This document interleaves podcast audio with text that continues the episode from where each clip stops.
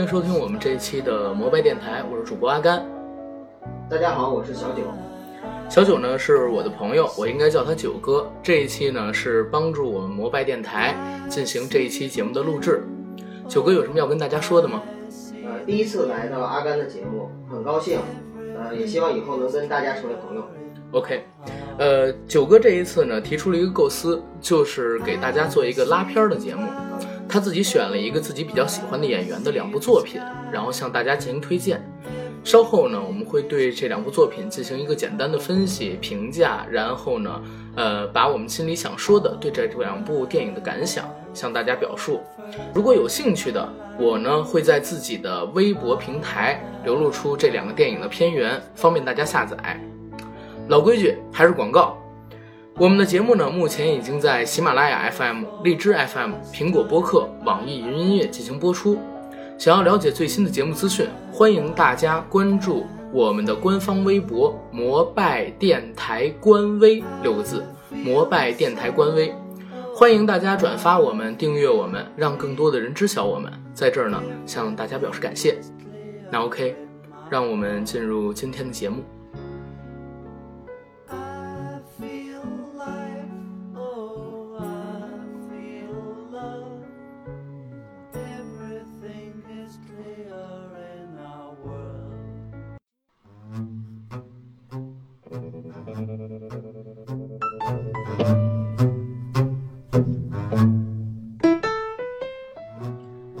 这一期呢，我们要聊的两个电影就是本·斯蒂勒导演的《白日梦想家》和《热带惊雷》。这两部电影呢是九哥的心头好，所以让九哥先来跟大家说。嗯，我想先跟大家简单的说一下这两部电影对我的感受。嗯，首先啊，就是我是一个老男人，作为老男人，不是，呃，九哥是这样啊，呃，我还在录，我还在录，这段我也不剪。啊，就是你第一次参加我们这个节目嘛，我要先跟你说明，就是我们的节目呢，它是一个杂谈，然后大家呢没有稿子，呃，就是想到什么说什么，一定要特别放松，就像是咱们俩刚才聊天儿聊比利林恩一样，就是很轻松的那种形式说出来就行，主要能让大家听见就行。啊然后想说什么就说什么，也可以骂人，啊，也可以骂街，想说什么就说什么，这是我们的主张。之前我还因为骂那什么吴亦凡啊，然后鹿晗啊什么的，遭到过攻击，但是无所谓，啊，咱们就想说什么说什么，好吧？然后九哥你来，嗯，下次我有想骂人的时候一定找你。但是骂街会很爽，对吧？嗯。关键是听众多。嗯嗯，呃，还是刚才的话题啊，就是我是一个老男人，这是真的。呃，所以呢，就是老男人的心境呢，它是有一个成长的过程。在这个成长的过程中呢，呃，有些电影会直击你的灵魂，《白日梦想家》就是这样的一个电影。我白日梦想是家对我并不是第一次在电影里面看到粉丝对吧？也不是第一次知道他这个人，只不过之前呢，他对我来说只是一个陌生人。嗯呃，但是通过这个电影，我突然之间想了解他，于是我就又重新回过头来看了一下他的其他作品，有些是我以前看过的，有些是我没看过的。，OK，嗯，《白日梦想家》这个电影我是在一三年的时候看的，你是什么时候看的？我比你晚，比我晚，一六年的时候看的。就是去年才看到这部电影是吧？嗯，我记我记得那个九哥你一直都是比较资深的电影迷，然后你这么喜欢这部电影，也就是说你看了很多部之后，再看到这部电影，还是很会为它打动。它打动你的点在哪儿？呃，第一点就是我刚看到这部电影的时候，其实是没有打算把它看下去的。嗯呃，当时躺在床上用 pad 看，嗯结果结果就直接看入迷了，是因为它里面有非常好的风景和 BGM。对，嗯，但是呢，在这个过程中，我突然对这个故事特别的喜欢，因为我觉得这个故事完全可以套用在我自己的身上。我觉得其实人可能在看电影的时候，一定会有代入感。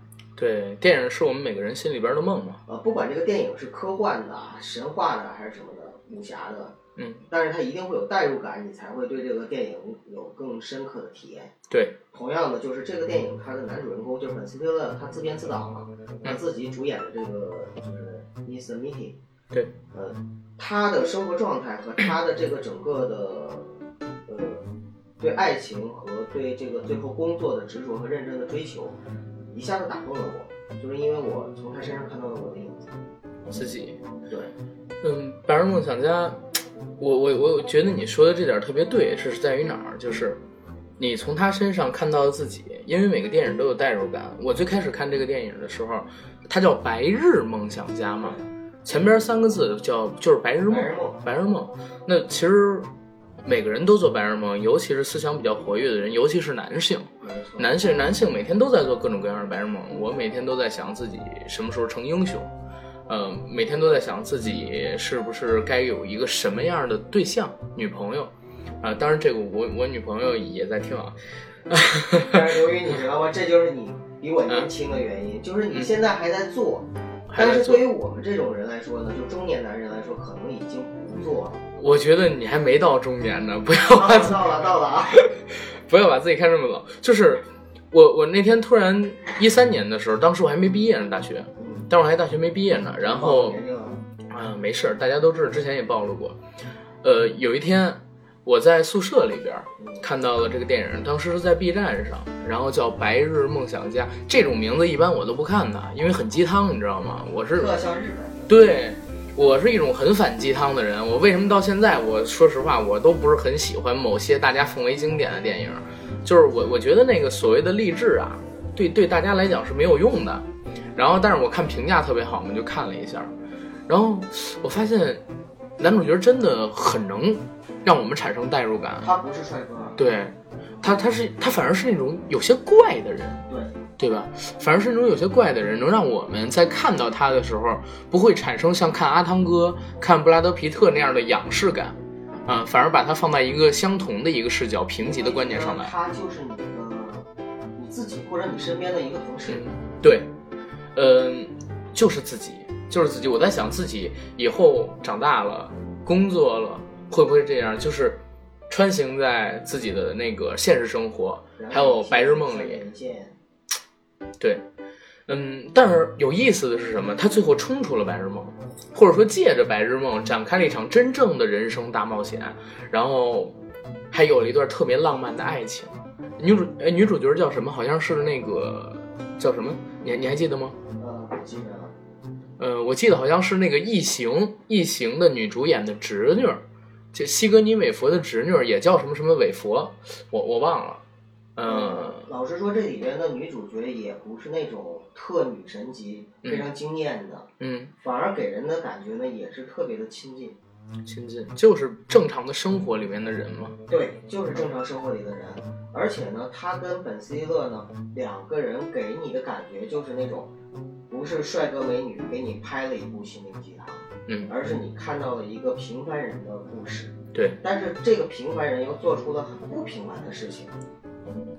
对，平凡人做不平凡的事儿，所以大家才爱看嘛。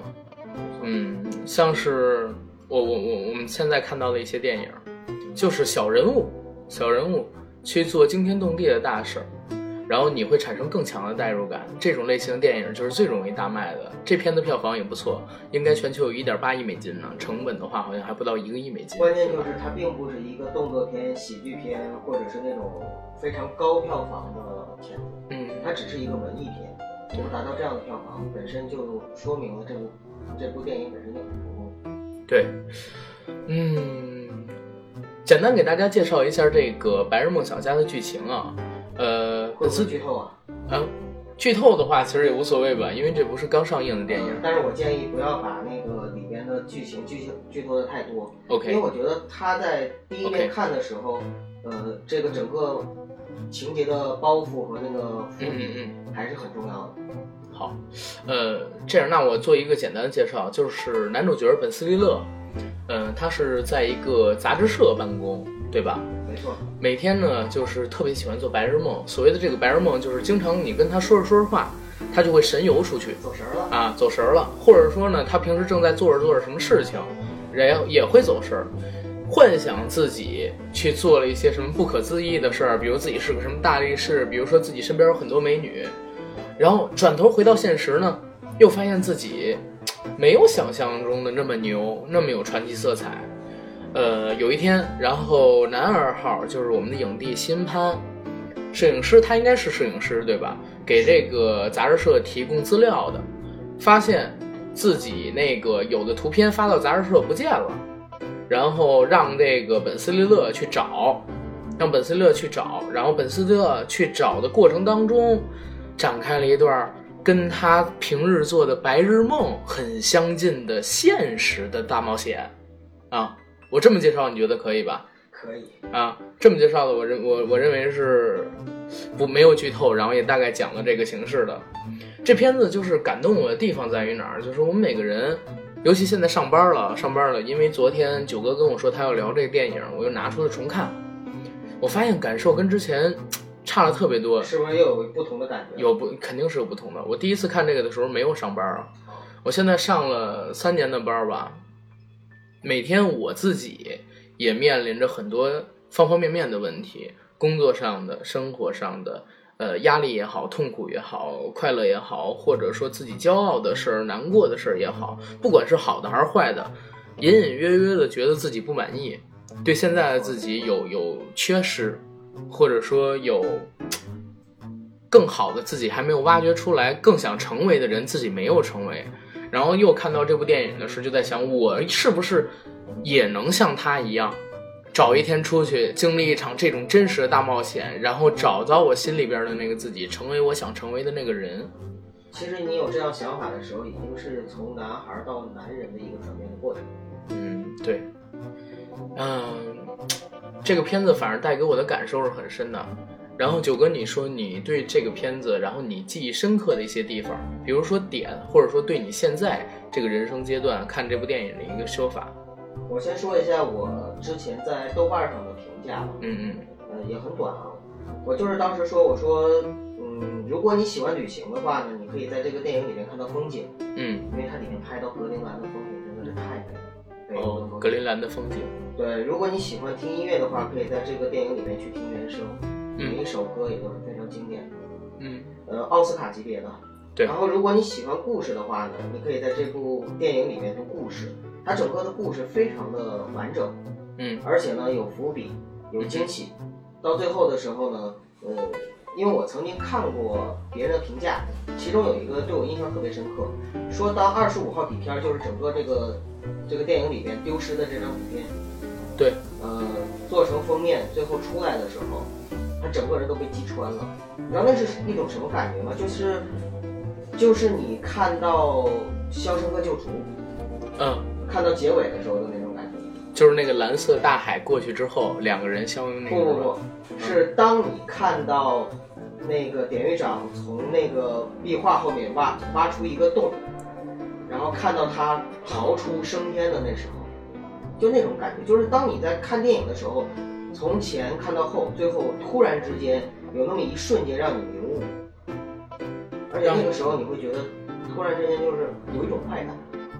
对就是前面被积压的东西被释放出来了。对，什么叫击穿呢？就整个人瞬间就好像体悟到了一种事儿，你可能是没有办法去把它表达的很清楚，嗯但是能够让你一下子顿悟。那么所以我觉得这是这是就是一部电影能带给你最大的一个就是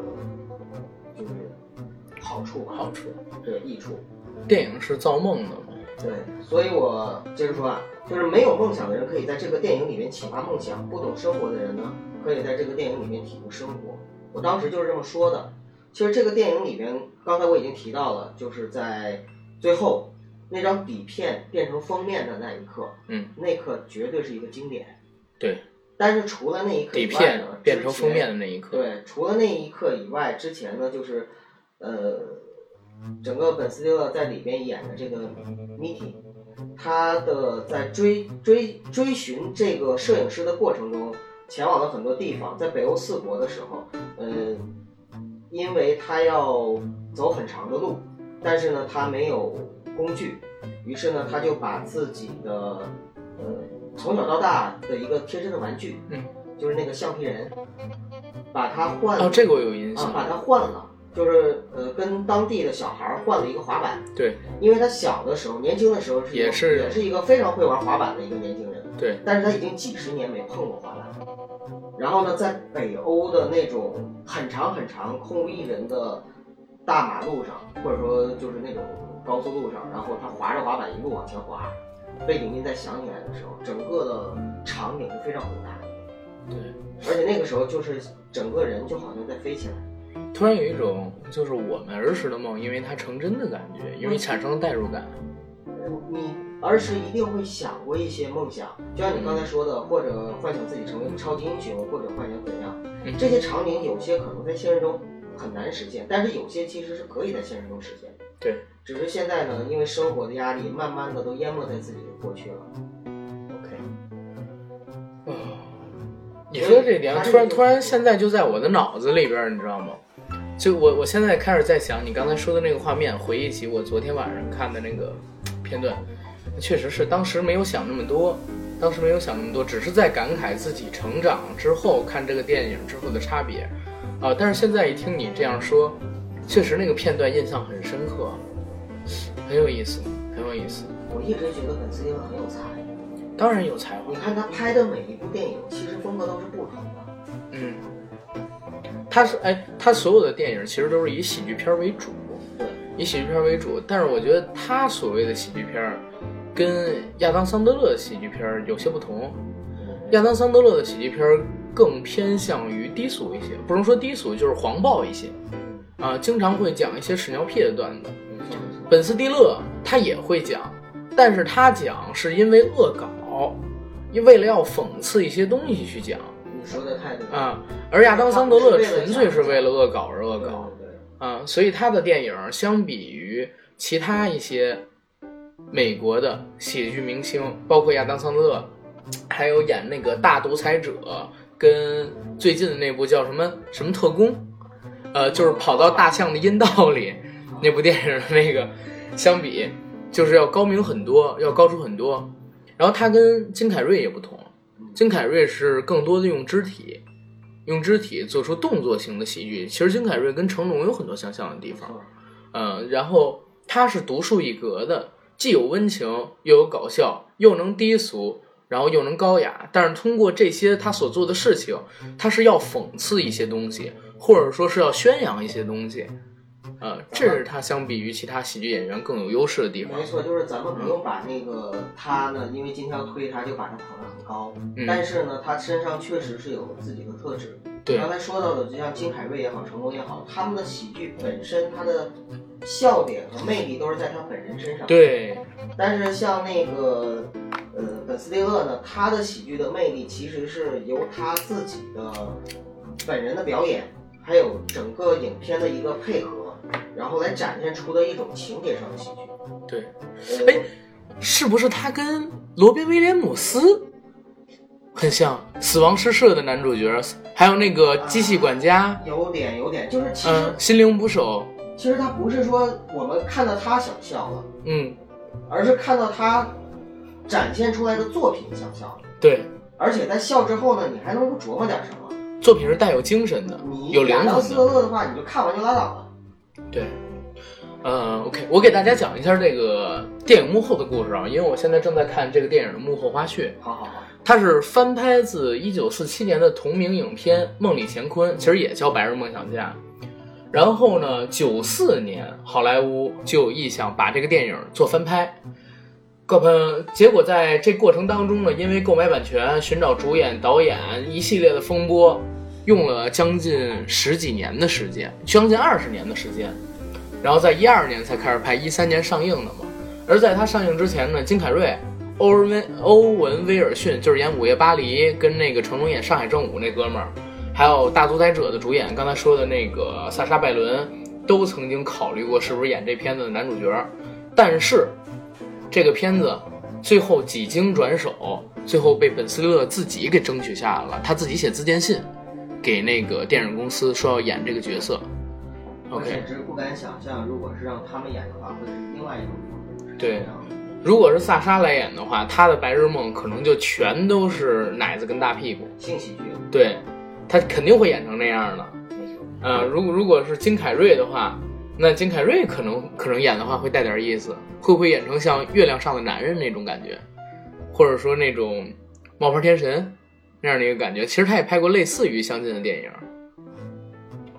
其实《冒牌天神》跟他有些相像，嗯，嗯，其实说白了也是一个男人的自我救赎，或者说一个再次成长的过程。嗯，只不过金凯瑞的这种呢，反正如果给我看的话，代入感肯定没有像本斯利勒的代入感这么强。对嗯，好莱坞有一种电影叫中年危机电影，啊，嗯，讲的就是一个男人，他可能三十岁、四十岁到五十岁这个区间内，就这二十年的时间里边，呃，他的收入到了一定水平，然后呢，他的人际关系交往到了一定层级，很难再往上突破，但是也很难掉下来，上不去下不来，就造成了四个字叫中年危机。美国的电影这个系列电影有一个共同的拍法是什么？就是让这个男人重新经历一遍自己的年轻时代，或者说去展开一场大冒险。所谓的大冒险，就像《宿醉》，就像是对对《宿醉》，就像是这个《白日梦想家》，就像是《王牌天神》，他就是中年危机嘛，然后突然之间有了超能力，对，啊、这种电影我觉得是很有意思的。为什么国内就没有这种电影啊？有，《夏洛特烦恼》对，哎，你喜欢夏洛吗？呃，喜欢啊，我也看了好多遍啊。啊，OK，呃，因为《夏洛特烦恼》和《白日梦想家》，你不觉得它这个名字在遣词造句上就很像？对，白日梦，然后夏洛对，特烦恼，特烦恼。嗯，对，名字上就很有意思。那 OK，《白日梦想家》这个电影，咱们就向大家简单的介绍完了。咱们聊今天要聊的第二部电影，呃，九哥你来向大家表述一下吧，《热带惊雷》。呃，赶鸭子上架，我们俩之前没对过词儿啊，我们的节目从来没有稿子。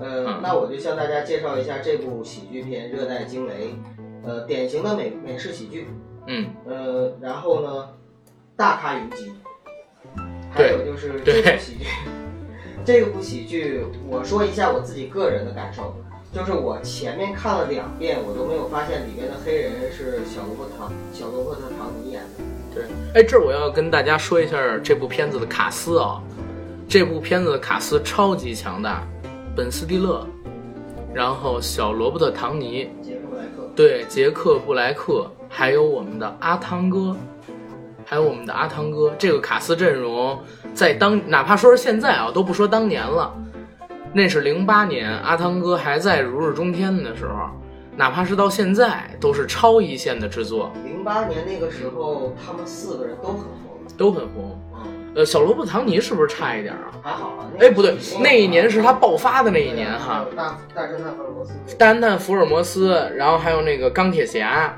第一部也是零八年，然后还有这部，那年他大爆发，还有一部，我记得他那年有四部片子，都特别牛，唐顿不是哪个？我记得。嗯，记不得了，没事，这个可以让大家自己去看。然后《热带惊雷》，嗯，我们不讲剧情，先不讲剧情，你先说一下这里边让你惊喜的点，或者说搞笑的点在于哪儿？搞笑的点。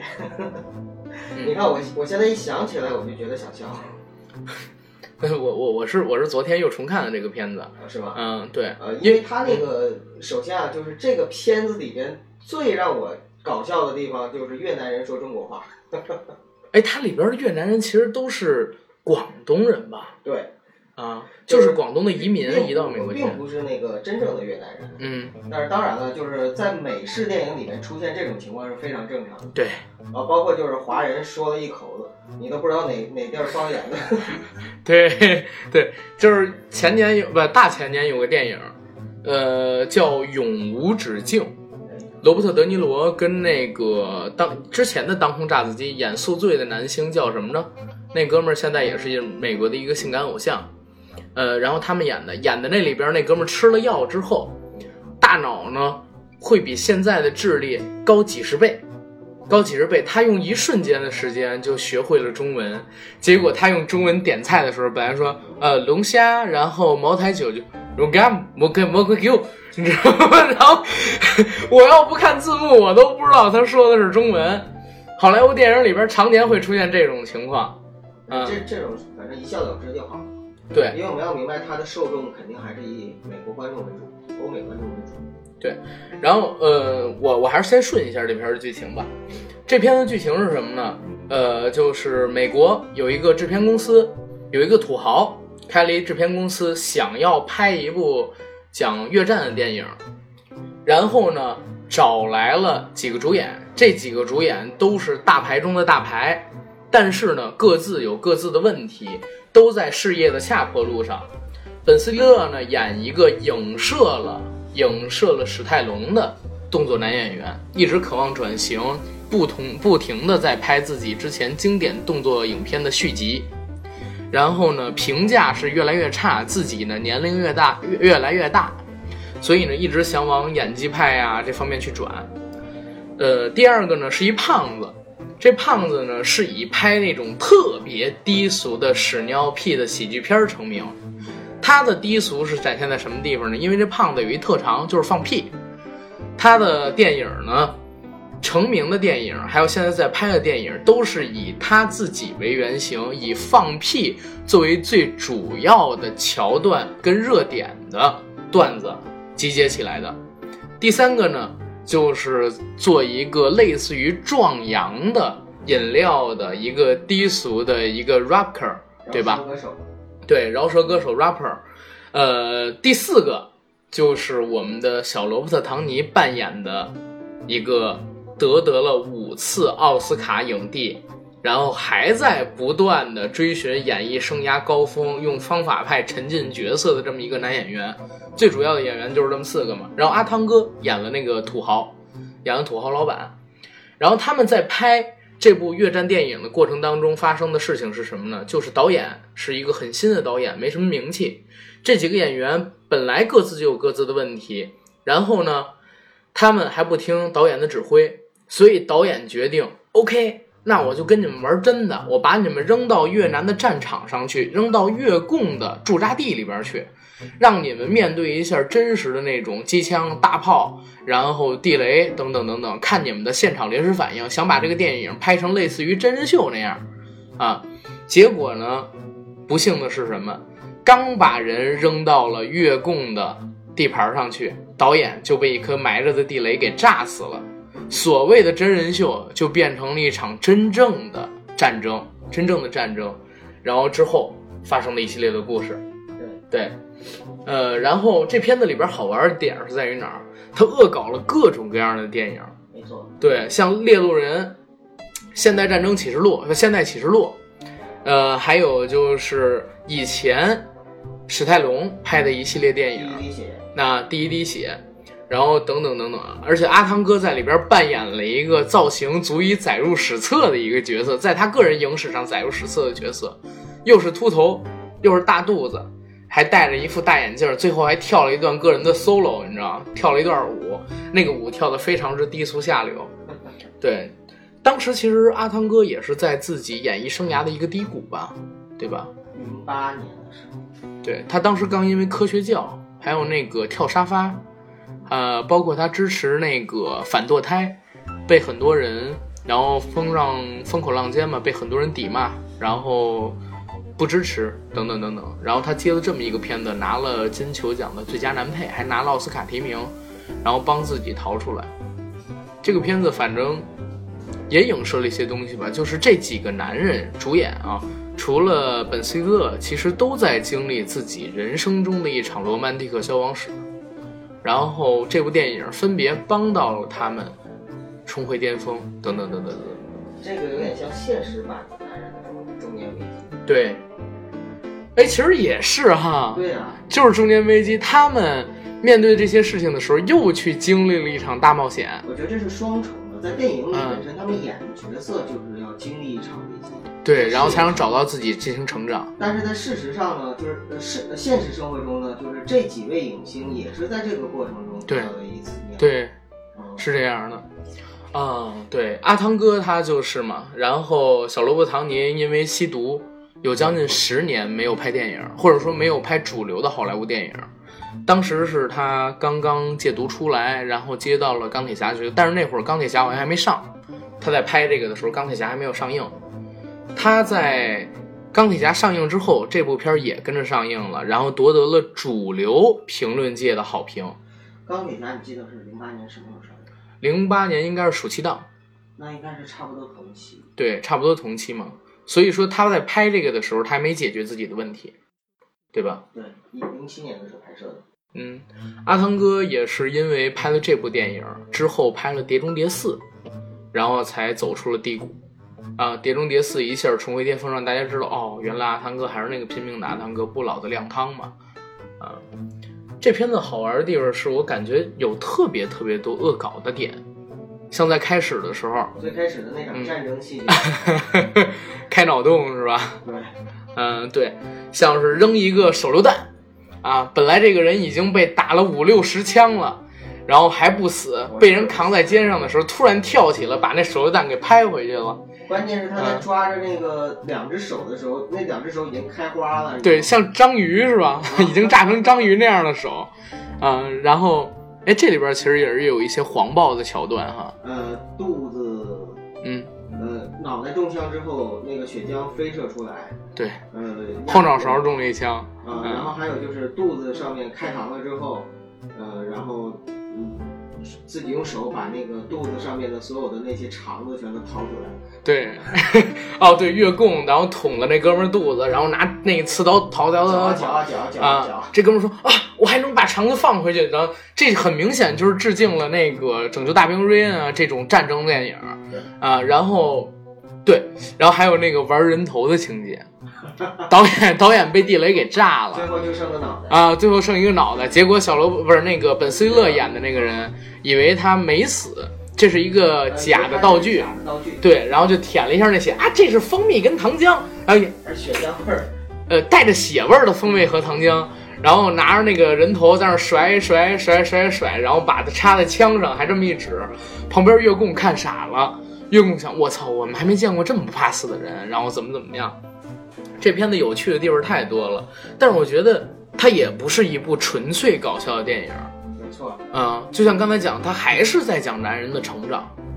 嗯，几个男人他们或多或少有个问题，胖子是吸毒，吸毒，啊，然后他一直被人定义为低俗，啊，这是他的一个心理障碍。然后呢，嗯，对，挺自卑的。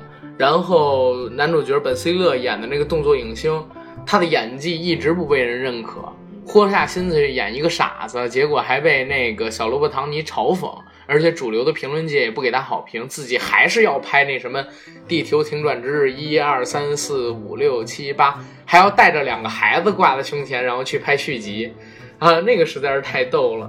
影射了，哎，对了，他的片头超有意思。对，他的片头每一啊个人相当于是有一个自己的预告片，对，开始我以为是因为我在 B 站上看的这部电影，我这儿跟大家说一下啊，这部片源呢，大家上 B 站、哔哩哔哩就可以看得到，但是它的片名不叫《热带惊雷》，B 站上边的那个片名好像叫《危险行动》还是什么，但是大家只要搜《热带惊雷》，找到一个不叫《热带惊雷》，但是有两个小时时长的那个就是它了，可以看，因为要版权，因为要版权，所以 B 站上边把名字给改了。爱奇艺上可以看，爱奇艺上可以看吗？可以。OK，那那大家也可以去爱奇艺上看，嗯，我刚才说的《白日梦想家》也可以在爱奇艺，也可以在爱奇艺上。哦，那我就不用放片源了，咱们直接就可以在爱奇艺上看。需要会员吗？我是会员，所以我也不知道。啊，那我还是放着片源吧。知道它是 VIP 还是应该是 VIP，这种经典类型电影一定是 VIP 的。嗯，反而是大家通过这些渠道就可以找到这个资源片源。如果找不到的话，上我们的微博平台，我会把它放上去。这两个片子非常有意思。呃，然后接着说，这是其中两个演员，还有一个演员就是小罗伯特·唐尼。对罗伯特·唐尼他虽然看起来自己已经功成名就，拿了五次奥斯卡，是一个非常牛的演员，但他其实还是对生活、对自己的演技，包括说对他从事的工作有很深的不信任感，也是自卑，也是自卑。还有一个，嗯嗯，当你在一个很高的位置的时候，其实你的安全感是更低的。对，会越来越低。对，嗯，然后还有一个青年的男演员，渴望成名，然后还记得看地图吗？两个人 轮番假装去撒尿我记得。啊，跟他去套近乎，一个许诺他哦你可以演林肯，一个许诺他哦你只要拍完这部电影就能得那个青少年选择奖，然后如何如何的。我觉得这个影射了好多好多事情，把好莱坞黑得够呛。而且在片头的时候，我甚至以为他，我打错，我打开错了。我开头的时候以为打开错了，因为他一口气放了四五个预告片，而且放的都是不同公司的厂标。呃，从二十世纪福斯，然后到哥伦比亚，呃，还有什么梦工厂？对，梦工厂就是这部片子真正的厂标了。不是，这部片子是哪家公司出品的？我记得这部片子应该是梦工厂出品的，但是它之前放了有三，呃，是梦工厂出品的。我正在看，嗯，没有，我在看啊，看他的一个介绍，这部片子是由某工厂出品的。出品公司是对他开始的时候放了环球，改了一个字母，包括二十世纪福克斯也是改了一个字母，但是厂标的那个造型一模一样，但是他改了一个字母，结果呢就放了一大堆特别屎尿屁混杂成的特别恶搞的那个预告片。后来看了五分钟，我才回忆过来，哦，是说这里边的每一个演员，他们演的都是演员，然后有自己的一个影片就。是呃，在里面就是预告片让我最深刻的是，就是开头的预告片让我最深刻的就是小萝卜的·唐尼小萝卜唐尼，跟他演他演的是类似贝贝山的那种吗。对，哦搭对，戏的是托比马，哦对，他跟托比马奎尔搞基是吧？因为蜘蛛侠嘛，嗯，然后哦那会儿零八年刚演完蜘蛛侠三，对啊，那个时候你最红了相相当于就是蜘蛛侠和钢铁侠在这部戏里面 有了第一次亲密接触。而且两个人是用那种断背山的表情去摸对方那个穿着轿袍的珠子，最后突然有一个特别低沉、特别媚的男生在低喃，在预告片最后，上帝，呃，神父，我是一个坏男孩儿，然后怎么怎么样，我天，就是特别鸡，你知道吗？呃，因为网友就说了，嗯，说如果这个就是小萝卜唐唐尼的这个预告片拍成电影的话，我一定去看。我也要看，我也要看，但是但是现在唐尼五十多了啊，我前两天嗯。我前两天看到唐尼的身材，你知道吗？走形很厉害。对，前两天看到一个海报，你知道他演大侦探福尔摩斯的时候，里边不是有一段光着上身打咏春吗？啊，那里边他有很多疙瘩肉，然后包括他演钢铁侠第一部、第二部的时候，也有露上身的镜头，还是很健健壮的。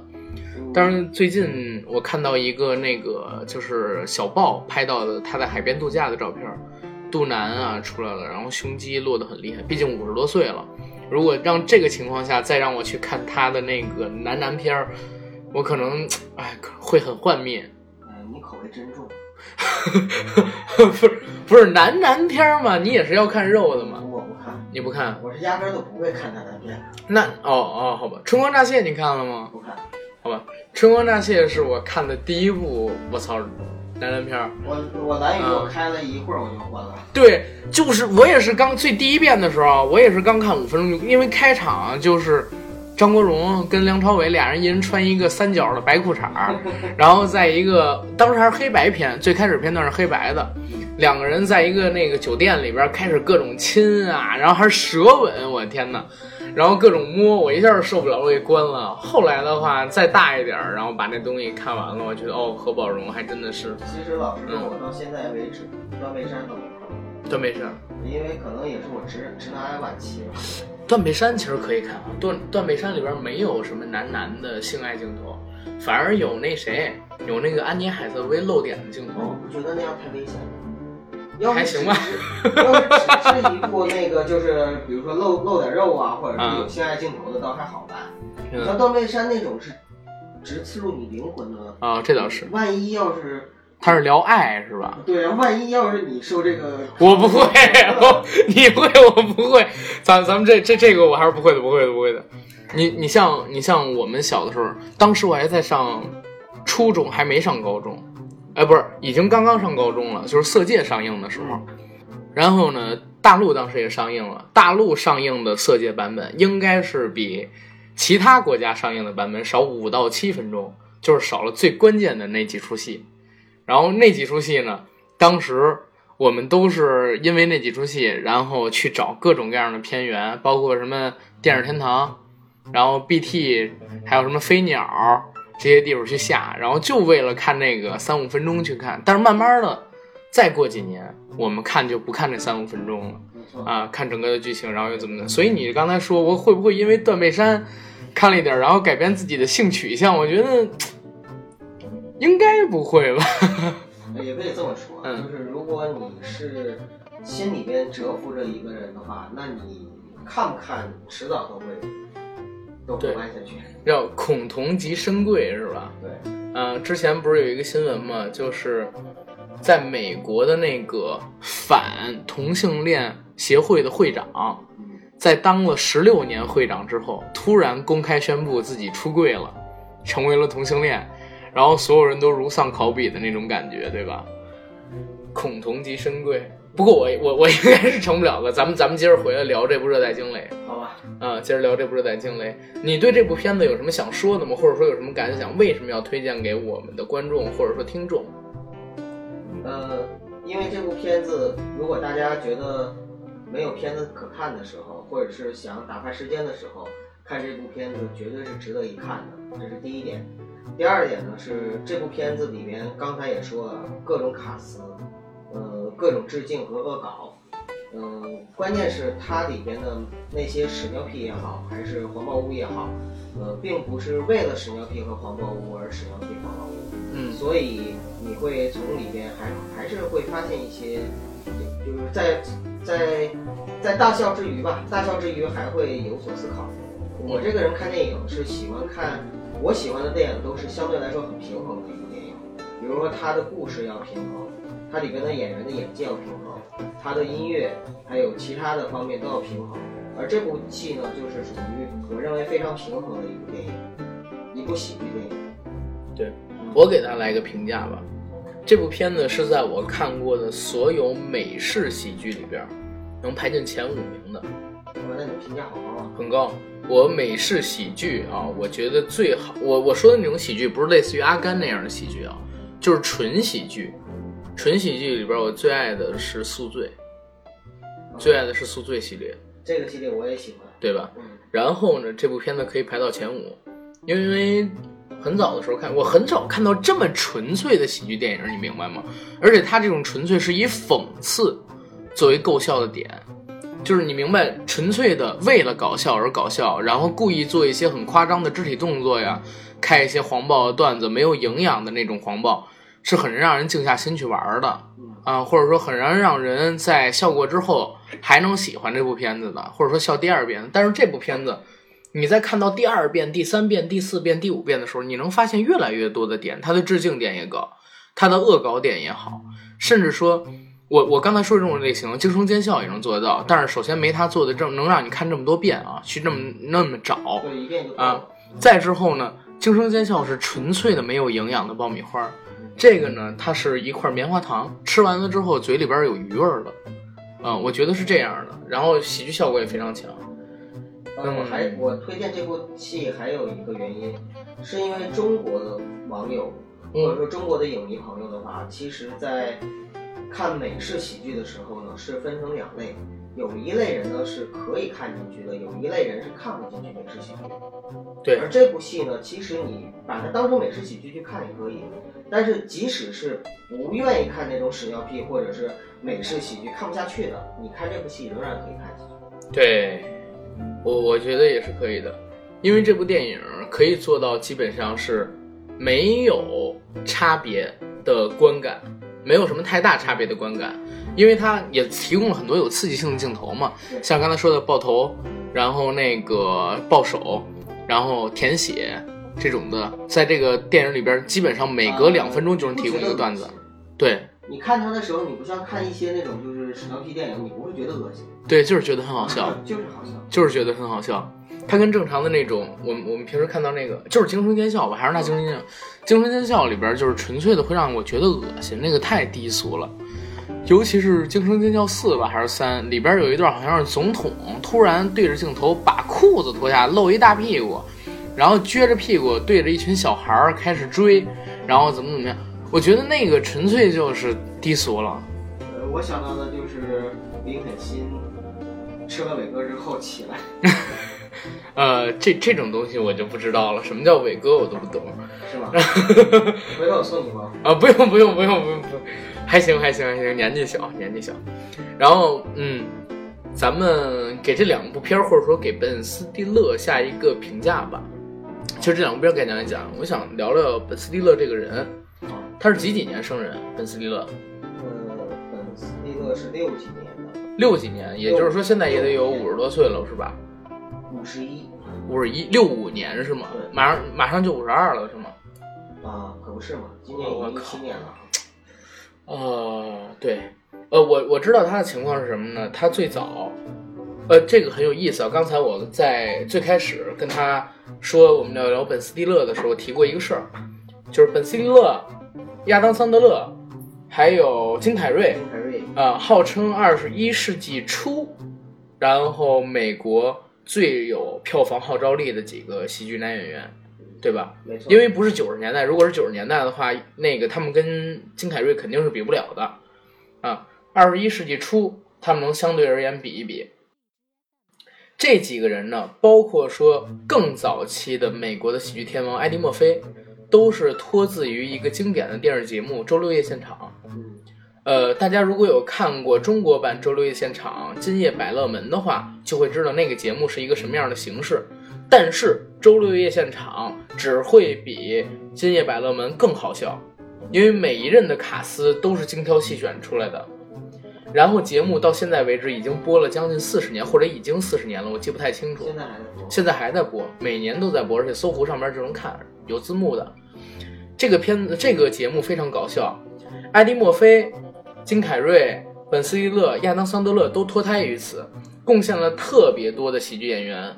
这几个喜剧演员，他们虽然有各自的表演风格、自成体系，包括说他们拍的电影也有各自的气质，但是我也觉得他们有一种从这个周六夜现场脱胎出来的这种人的一个共同特点，就是热情，然后还有就是敬业，热情还有敬业。呃，因为周六夜现场它是一个工作量非常大的一个节目，它是直播，每一期都是直播在周六晚上，哪怕你前期要做特别多的彩排排练也好，但那一天的时候，你都是在面对着全世界所有的观众进行现场直播，表演一个小品或者说是段子，没有剪辑，没有任何的彩排，都是临时的，啊，会发生各种各样的情况，你要去进行解决，所以这些人一定要很专注，很热情，而且随机应变的能力很强，会现场抓点，而且一定要很敬业，之前要经过不断各种各样的彩排，我认为是这样的。而且刚才你好像是说他得过病，对吧？啊，他是什么毛病？他是在一三年的时候得了一个呃前列腺癌，前列腺，那会不会对他性性能力有 有什么影响？不清楚，但是他一六年的时候才公布，呃，嗯一六年公布了之后呢，说已经治愈了。呃，我们可以看到，就是在一三年到一六年期间，他确实就是没有作品。没有作品，对，呃，他在这期间的话，应该是在治病，或者说怎么样？有可能。嗯，我我对这种就是自己，然后对抗疾病，然后战胜疾病，然后重新出来的人，我其实有很大的好感。但是好像现在，本斯蒂勒也在走下坡路，对吧？好莱坞的更新换代速度非常的快。对，尤其是喜剧演员，刚才咱们也说到这一点儿，喜剧演员，嗯，刚才提到的就是喜剧演员，他其实是非常不容易的。对，他们不断的要想各种各样的桥段去供观众开心，但是呢，观众的口味每天都在变。当你不再年轻的时候，你很难去抓住现代人的想法有什么点。为什么周星驰在中国还能吃得开？是因为他相比于我，我真的是这么认为啊。我相我相比于本·斯蒂勒、亚当·桑德勒还有金凯瑞而言，我认为周星驰的喜剧是自成体系的，而不是说他的表演或者说他的电影类型，只是说他的喜剧是独立于所有的喜剧电影之外的。我可以这么跟你解释，嗯就是周星驰相当于开宗立派了，对嗯、而其他的那些演员呢，只能当成是一派的高手。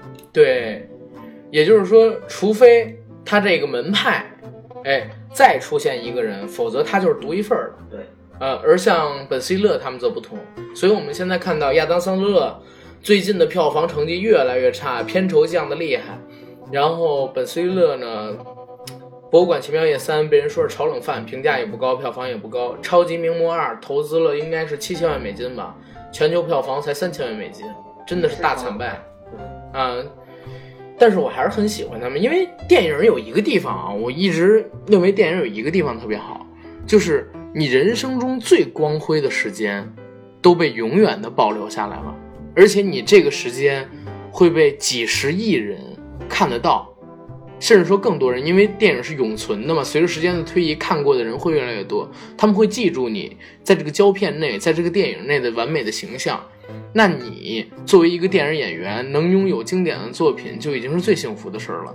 哪怕他们现在的创作能力下降，哪怕说他们现在票房号召力下降，他们人越来越倒，他们的思绪创作才能越来越枯萎，但是之前留给我们经典，大一直都在大家的心里留下。我认为是这样的，所以还是敬重他们，给他们足够的支持跟帮助。其实我我在这一点上跟你的观点非常相像，嗯，因为我觉得啊其实没有人是可以就是永远处在巅峰状态。对，只要他在影史上或者说在作品中给了我们一次感动、一次感悟，我觉得我们就应该去感谢他。对，哪怕说他后面呢可能有一些作品不尽如人意，那有什么关系呢？我们不去看，或者是看完了之后一笑了之就好了。对，因为好的经典的作品都是可以不断的去解读、不断的去看、反复的去看的。对，如果你看了一遍就不想再看了，那绝对不是经典。对，所以当你发现了这样一部作品，然后喜欢上了这样的一个明星也好，或者说这样一个呃艺术家也好的时候，其实你就是幸运的，因为你找到了你自己的喜好。一千个人的眼中有一千个哈姆雷特，对对对，你不可能说说你对所有人的风格都欣赏，呃，你也不可能说我推荐的东西你都喜欢，或者是呃别人说好的，我看着就一定要好。嗯。但是只要你喜欢了，电影带给你感动了，这不就是我们看电影的最初的初心吗？对，对吧？用一个老男孩儿那个微电影《老男孩》儿啊，不是说大电影《老男孩》儿里边的一句话作为咱们这期节目的结尾吧，好吧？好，就是经典呢不会因为时间的流逝而褪去色彩，反而越是沉淀，越会显得弥足珍贵，好吧？好，然后咱们这期节目就聊到这儿，然后给大家一首好听的歌，就这么结束吧。Starry, starry night. Paint your palette blue and gray. Look out on a summer's day with eyes that know the darkness in my soul. Shadows on the hills. Sketch the trees and the daffodils. Catch the breeze and the winter chills in colors on the snowy linen land. Now I understand what you tried to say to me, how you suffered for your sanity, and how you tried to set them free. They would not listen, they did not know how. Perhaps they'll listen now. Starry, starry night. Flaming flowers that brightly blaze. Swirling clouds in violet haze. Reflect in Vincent's eyes of china blue. Colors changing hue morning fields of amber grain, weathered faces lined in pain are soothed beneath the artist's loving hand. Now I understand what you tried to say to me, and how you suffered for your sanity and how you tried to set them free. They would not listen, they did not know how. Perhaps they'll listen now, for they could not love you. But still, your love was true. And when no hope was left inside on that starry, starry night, you took your life as lovers often do. But I could have told you, Vincent, this world was never meant for one as beautiful as you. Starry, starry night. Portraits hung in empty halls frameless heads on nameless walls, with eyes that watch the world and can't forget, like the strangers that you've met. The ragged men in ragged clothes, a silver thorn, a bloody rose, lie crushed and broken on virgin snow. Now I think I know what you tried to say to me, and how you suffered for your sanity, and how you tried to set them free. They would not listen, they're not listening still. Perhaps they never